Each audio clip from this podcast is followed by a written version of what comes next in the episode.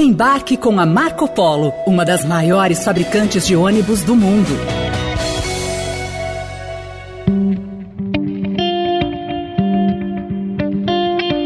Eu que sempre fui um apaixonado desde a infância pelo cavalo, que viva o quarto de milha, viva o cavalo e viva a BQM. Infelizmente foi o resultado que a maioria de nós, para a maioria de nós, foi indesejado. Movimentos criminosos que serão combatidos e os responsáveis apurados e responsabilizados sob a pena da lei. A imunidade parlamentar nas redes sociais ou na tribuna do Congresso Nacional não pode ser usada para ocultar, proteger crime nem criminoso.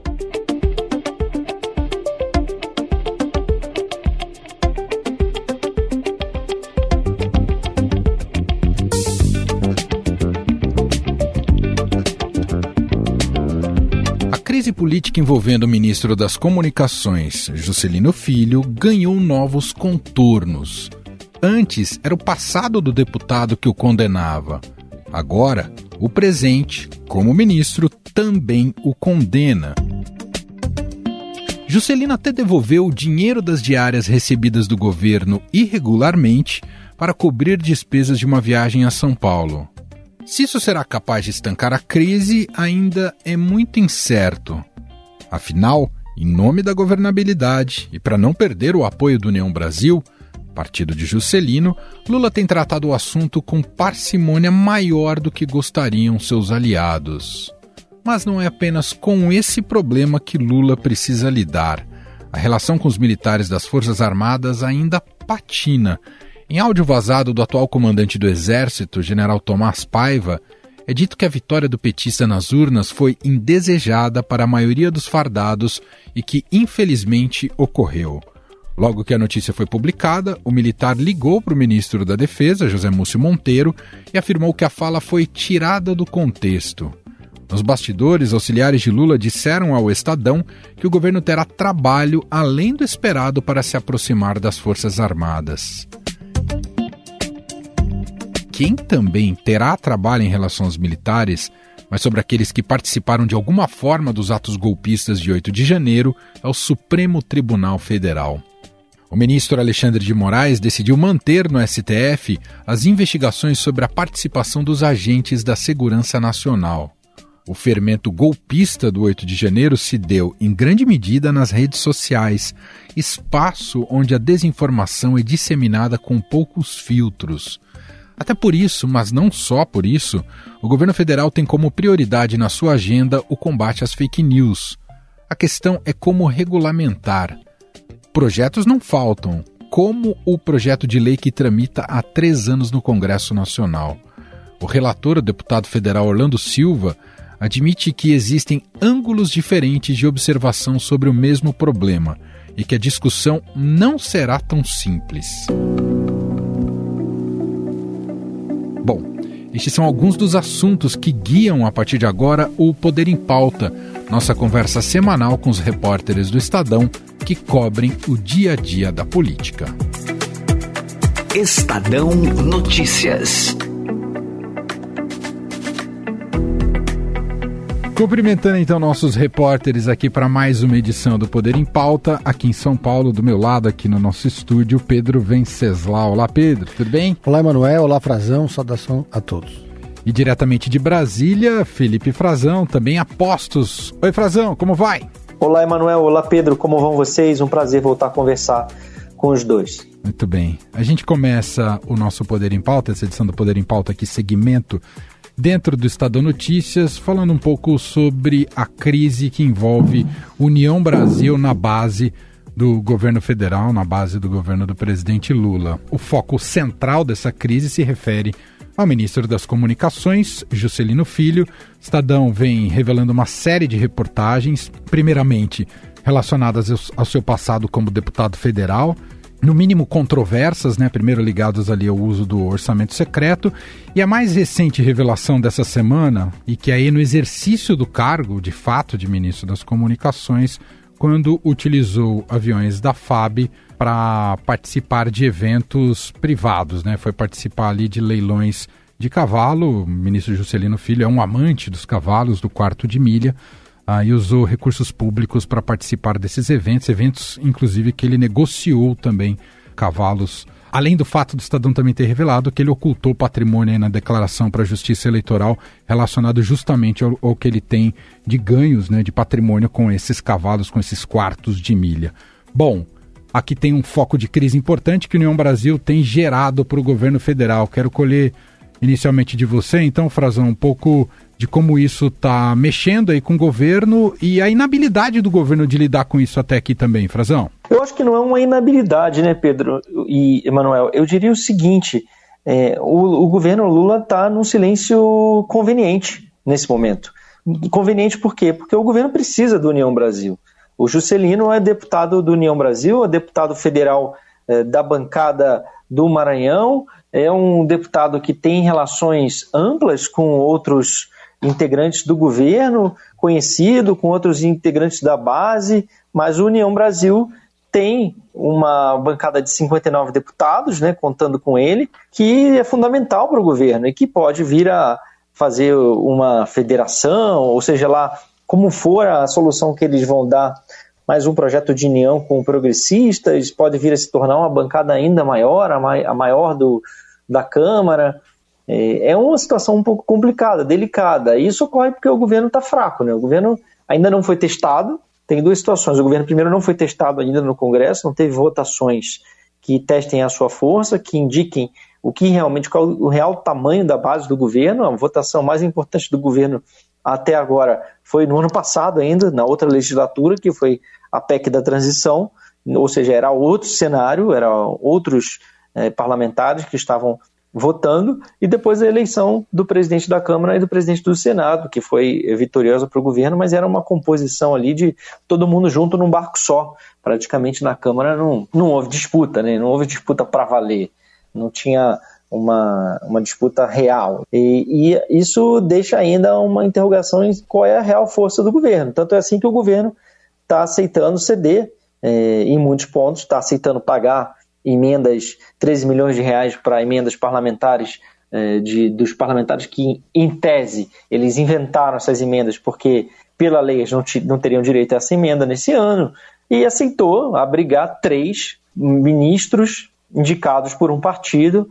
Eh, um deles é o Juscelino, outra é o Valdez Góes, que nem do partido é, e outra é a Daniela Carneiro, Daniela do Vaguinho, também deputada federal, que entrou no governo é, ainda meio assim, nem conheceu o Lula direito, eles não tinham muita relação direta, sem assim, conversar previamente.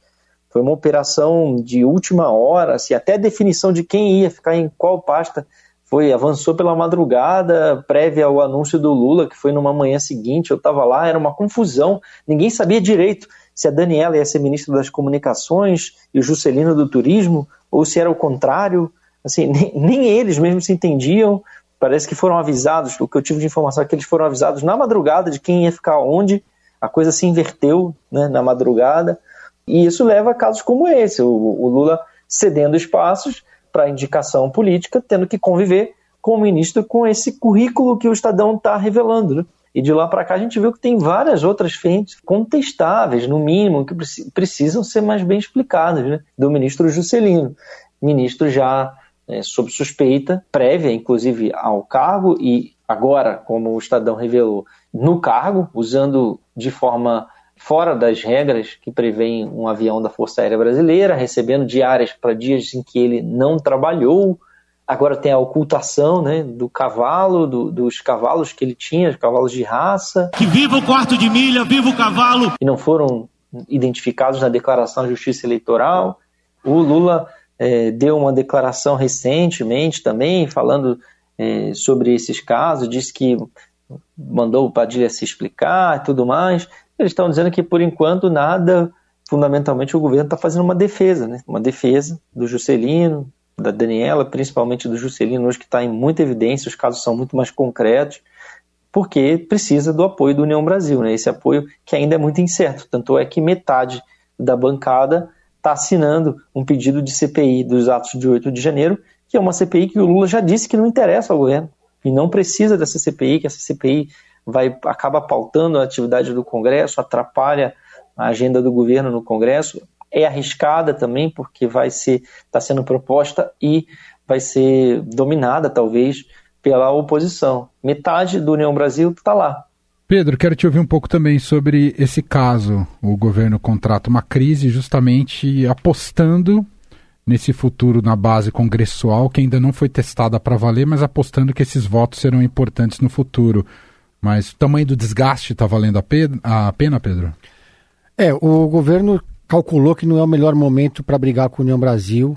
Eles querem fazer um teste, inclusive, para saber até onde eles podem contar. Esse teste ainda não, não foi feito. E também o governo não quer abrir um precedente tão cedo, porque se ele manda um ministro embora agora, com uma investigação que não foi concluída, enfim, tem toda tem uma denúncia concreta, pesada que foi feita, mas o governo ainda acha que tem que esperar um pouco, porque ao contrário do que a Dilma fez no seu segundo mandato, quando ela fez uma faxina ética, aquela faxina ética custou muito caro politicamente falando para Dilma. Ela perdeu completamente o apoio que ela tinha no Congresso Nacional. Então Lula está longe de querer fazer qualquer faxina ética. Então ele está absorvendo essas críticas nesse momento com essa, com essa estratégia.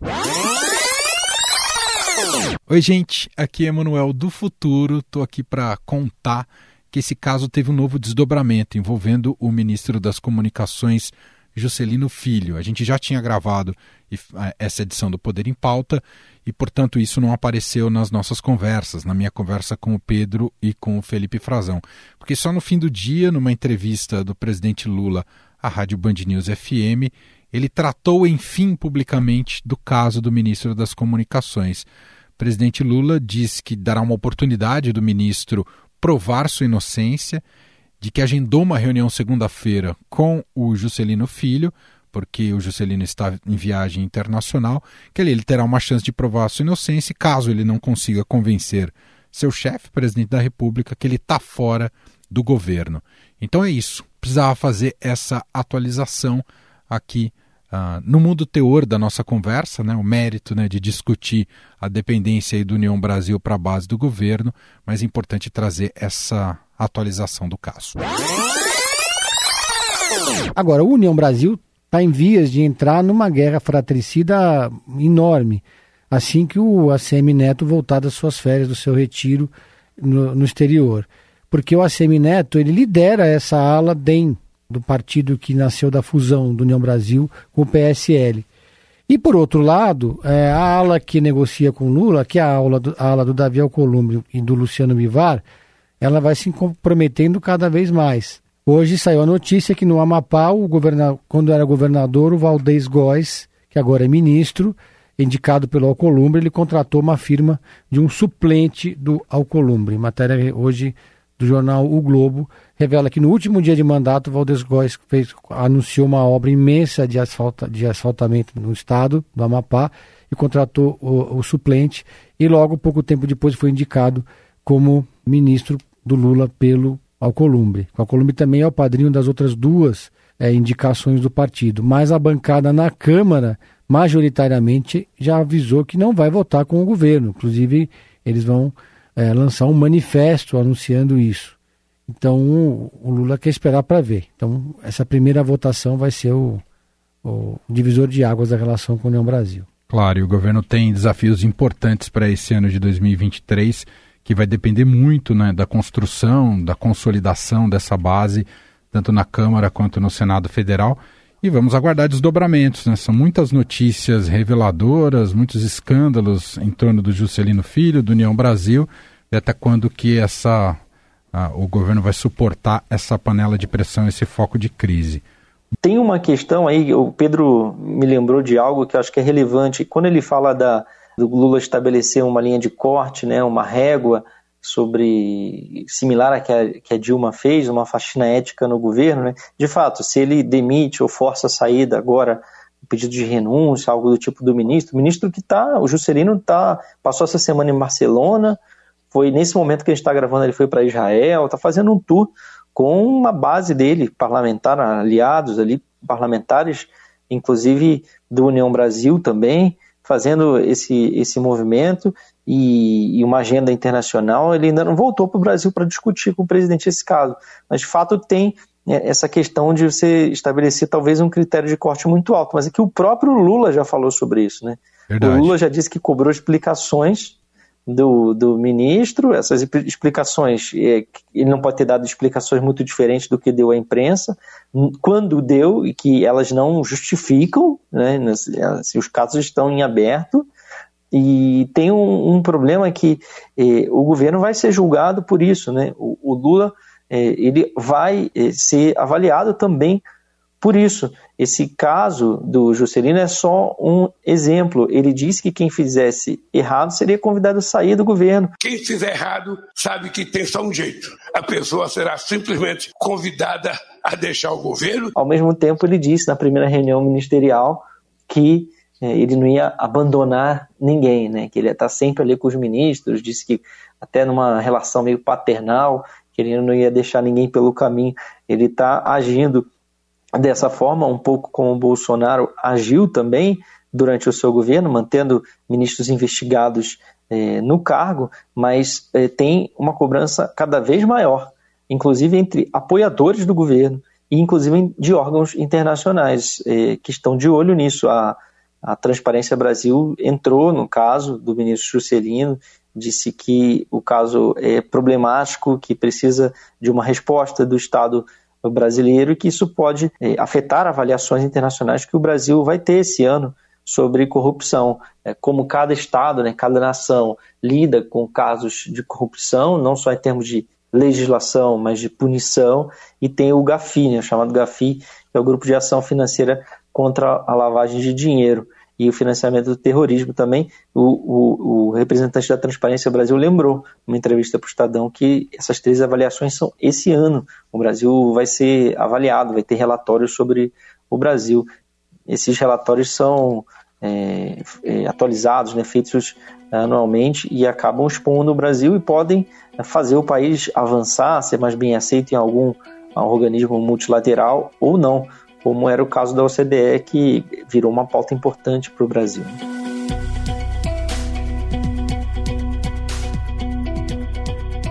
Bom, seguiremos acompanhando. Uh, vamos mudar de assunto aqui no nosso Poder em Pauta, com Felipe Frazão diretamente de Brasília, Pedro Venceslau aqui com a gente em São Paulo.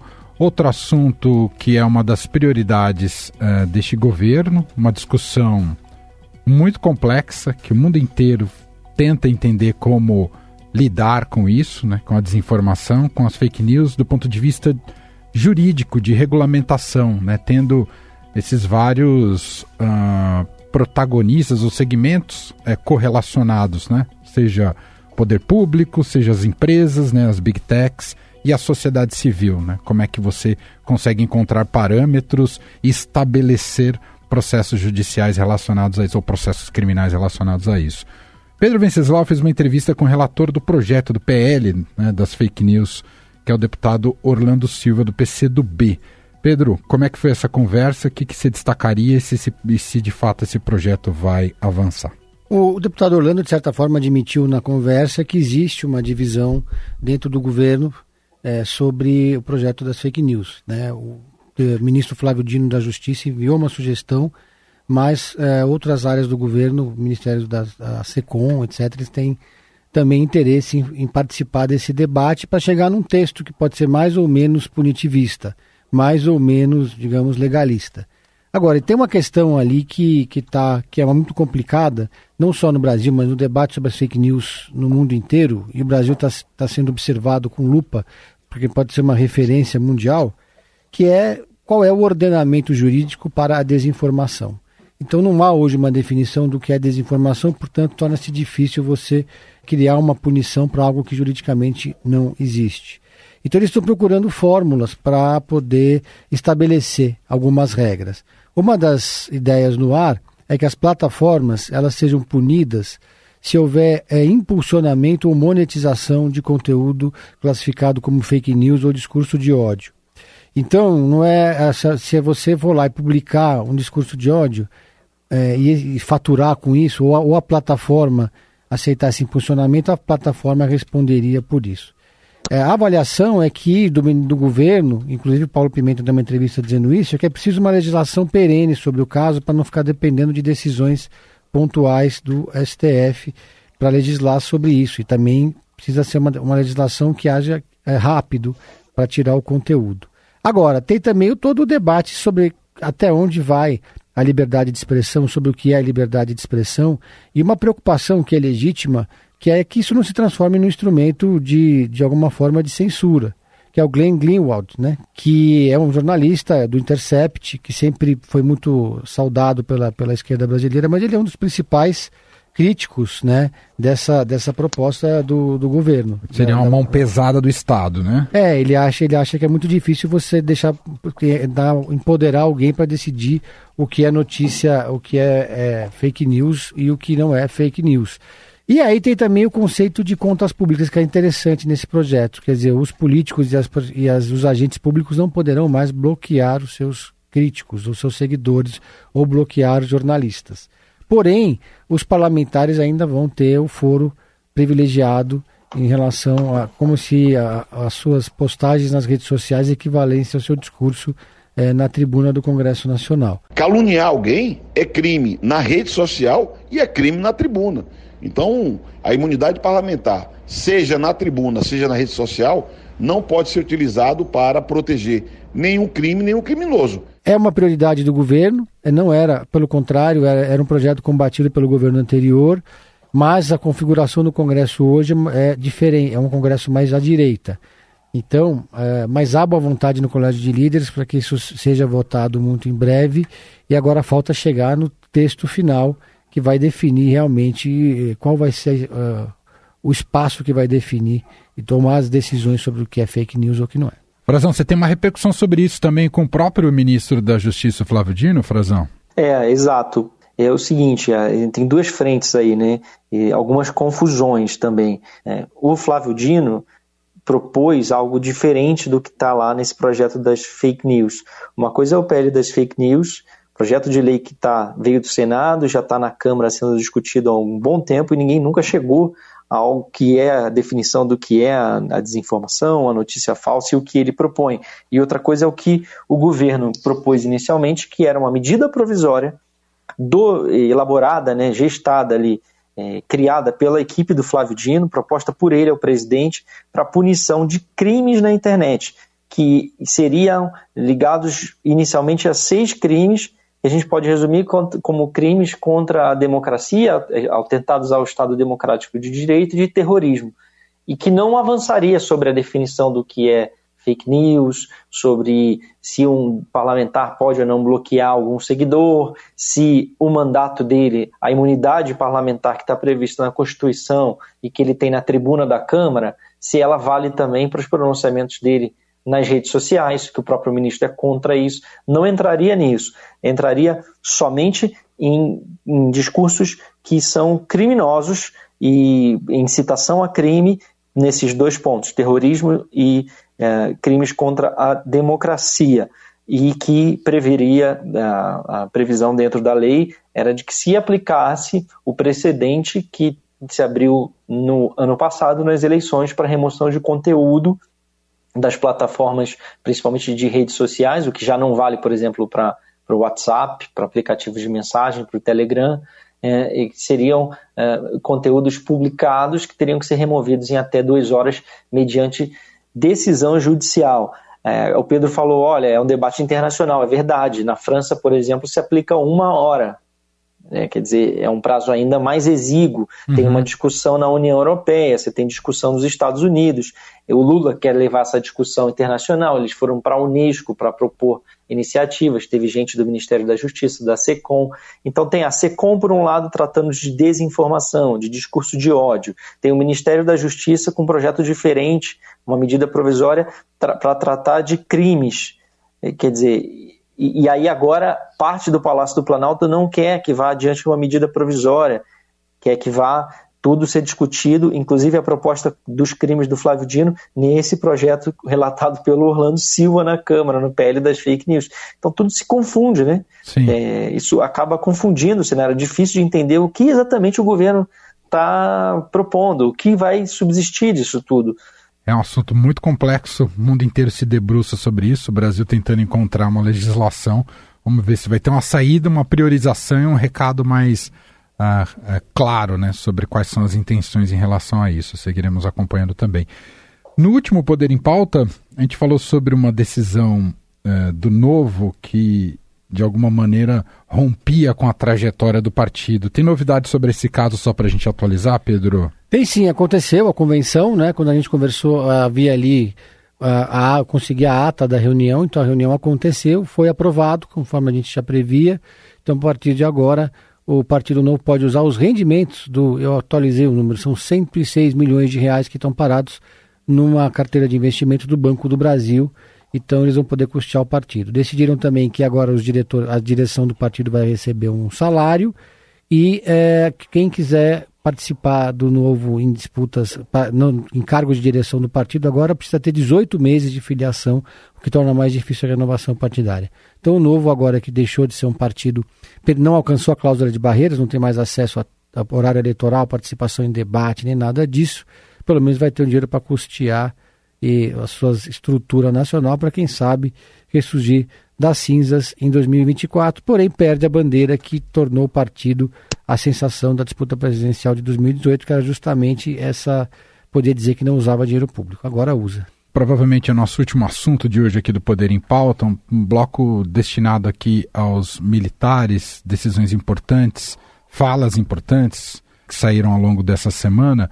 A primeira foi uma decisão do ministro Alexandre de Moraes, decidiu, isso foi na segunda-feira, que militares envolvidos nos atos golpistas de 8 de janeiro serão processados e julgados pela corte. Depois, teve a diretriz do general Tomás Paiva, né, declarou, agora que ele está no comando do Exército, né, uma diretriz de atuação, e falou que o Exército deve ser uma instituição, algo que a gente já sabia, mas depois do governo Bolsonaro é importante reforçar. Ele reforçou que o Exército deve ser uma instituição de Estado, apolítica e apartidária. E, e em meio a isso também é, foi vazado um áudio né, da conversa dele com o Comando Militar do Sudeste, justamente em que ele comenta o resultado das eleições né, revela ali que não foi é, para dentro da caserna o resultado talvez que muitos não aguardavam, a vitória do Lula, mas isso muita gente tem interpretado, Frazão, acho que a gente pode começar por aqui, muita gente interpretou como se fosse um motivo de, de distanciamento do Paiva Neto ou de rusgas dele com o governo Lula, mas a, acredito que o entendimento não era esse, era justamente o contrário, né? a percepção que de fato as Forças Armadas estavam bolsonarizadas e politizadas né, que é fruto dos últimos quatro anos do, do, do último governo, né, Frazão?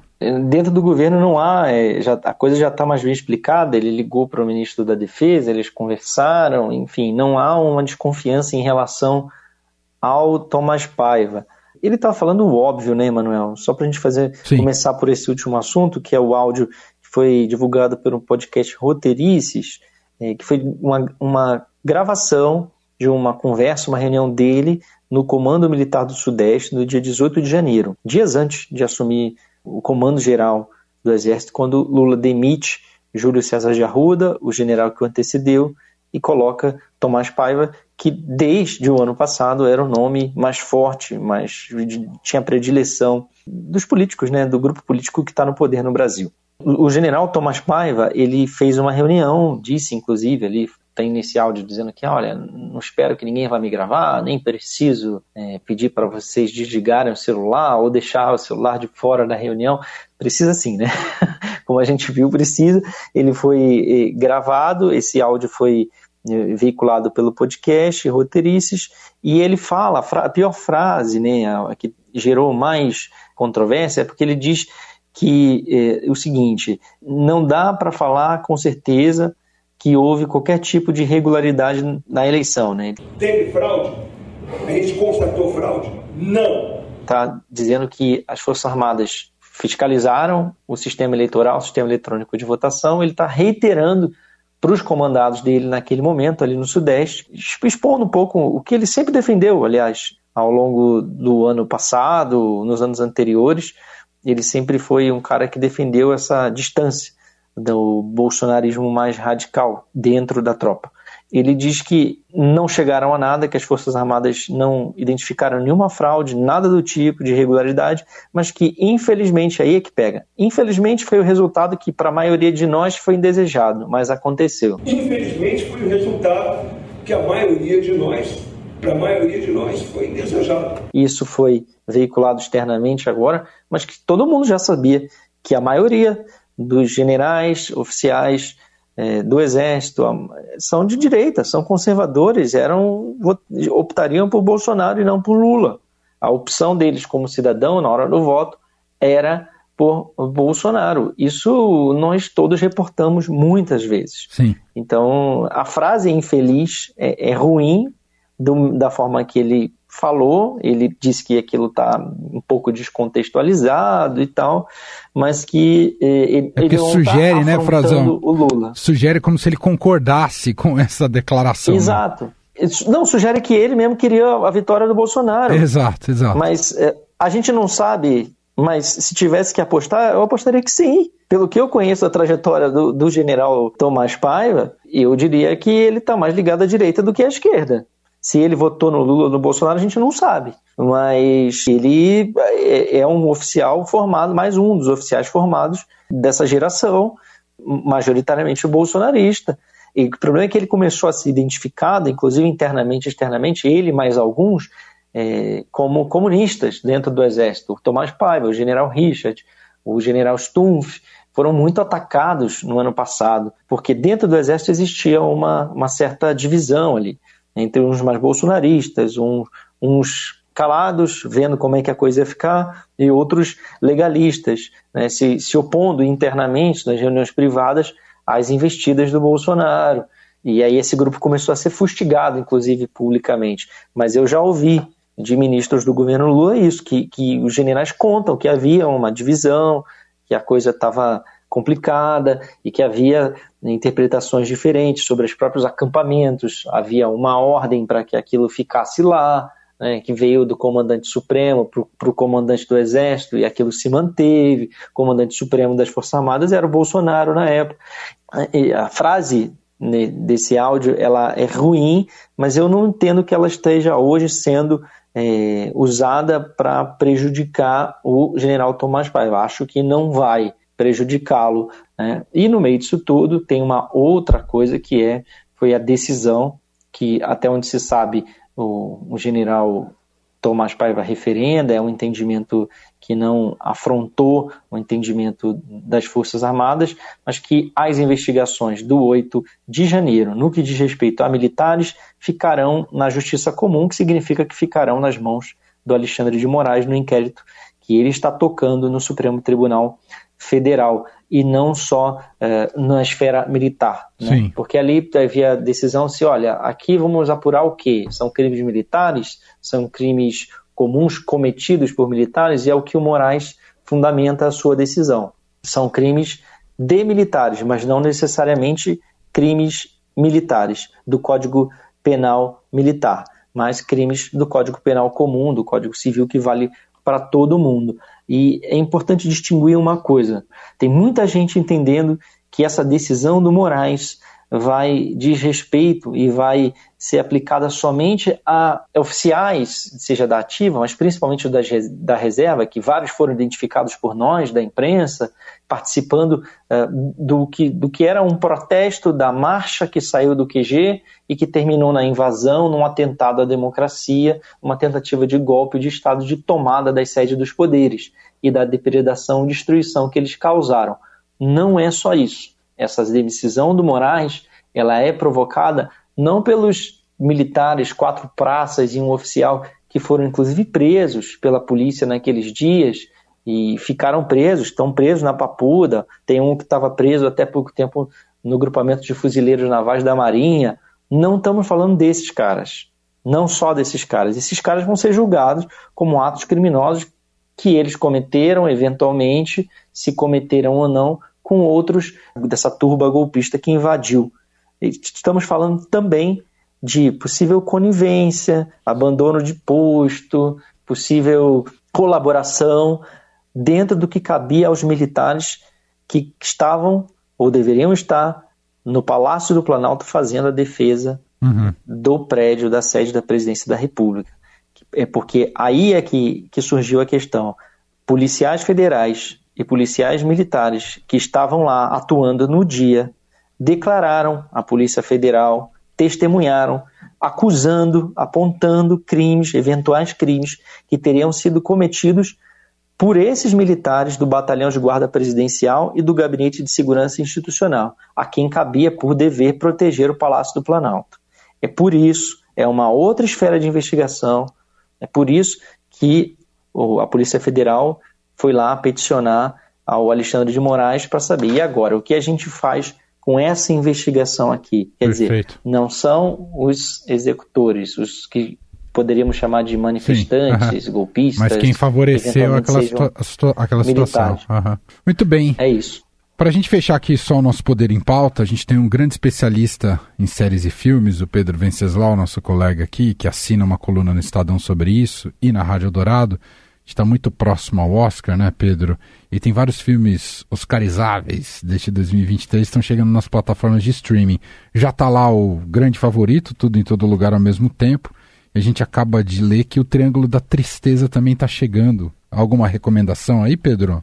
E qual plataforma, mano? Prime Video, os dois, viu? Ah, ótimo, maravilha. Eu, eu, eu já assisti o Triângulo da Tristeza, no cinema, acho um filmaço, pra mim é o favorito. Congratulations! Show me that Balenciaga look! É um filme dividido em três partes, tem um elenco fantástico. E é bom, né? Agora, só que assim, os filmes estão ficando cada vez menos tempo nos cinemas. Sim. E as pessoas estão geralmente esperando um pouco para poder assistir em casa, mas eu sugiro fortemente que o Triângulo da Tristeza seja visto no cinema, que vale, vale, vale muito. Muito bem, o Oscar é na semana que vem, não neste domingo, mas no próximo.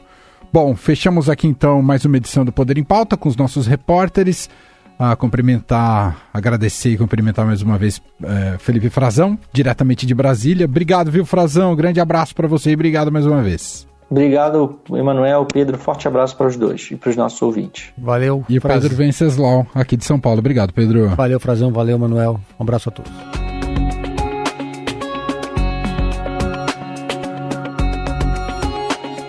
Estadão Notícias. E este foi o Estadão Notícias de hoje, sexta-feira, dia 3 de março de 2023. A apresentação foi minha, Emanuel Bonfim. Na produção, edição e roteiro, Gustavo Lopes, Jefferson Perleberg e Gabriela Forte. A montagem é de Moacir Biasi e o nosso e-mail podcast@estadão.com. Um abraço para você, um ótimo fim de semana e até mais.